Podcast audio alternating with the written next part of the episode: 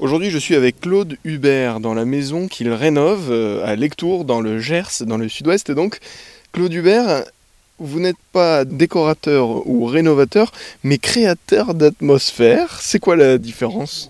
Un créateur d'atmosphère et un décorateur, c'est vraiment différent. Parce qu'on ne cherche pas la pièce exacte qui va aller entre deux fauteuils ou, devant une cheminée. On a un meuble et on le fait fonctionner dans cette pièce on ne va pas, un décorateur va être sûr que les tissus, etc., soient parfaits, que tout est en parfait état. Moi, le parfait état m'ennuie énormément parce que c'est neuf, c'est brillant et ça n'a justement aucune atmosphère. On ne parle pas d'authenticité, on parle justement d'atmosphère et d'ambiance. C'est loin d'être historique.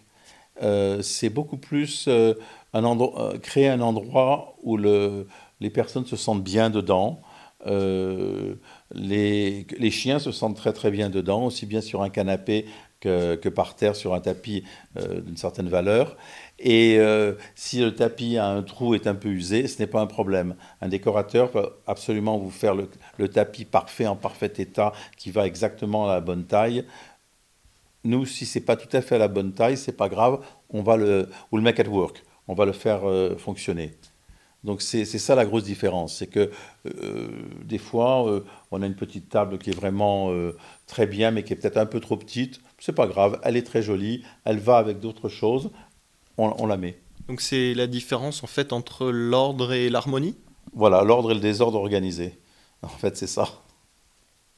Le métier de créateur d'atmosphère. J'étais avec Claude Hubert à Lectour dans le Gers. Merci. Je vous en prie.